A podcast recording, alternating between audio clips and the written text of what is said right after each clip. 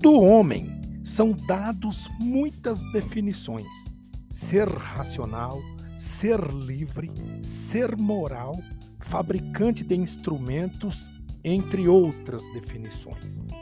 Mas uma das definições que hoje aparece mais frequentemente, porém, é aquela que caracteriza o homem como ser falante. O Homo loquens.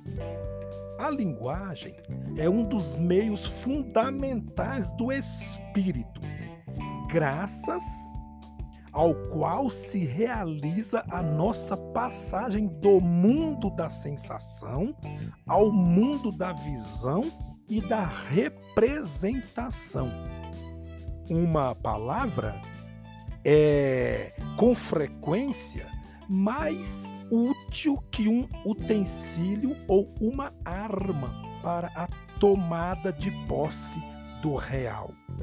A superioridade intelectiva do homem deve-se quase exclusivamente ao uso da linguagem, às palavras, sinais que expressam conceito.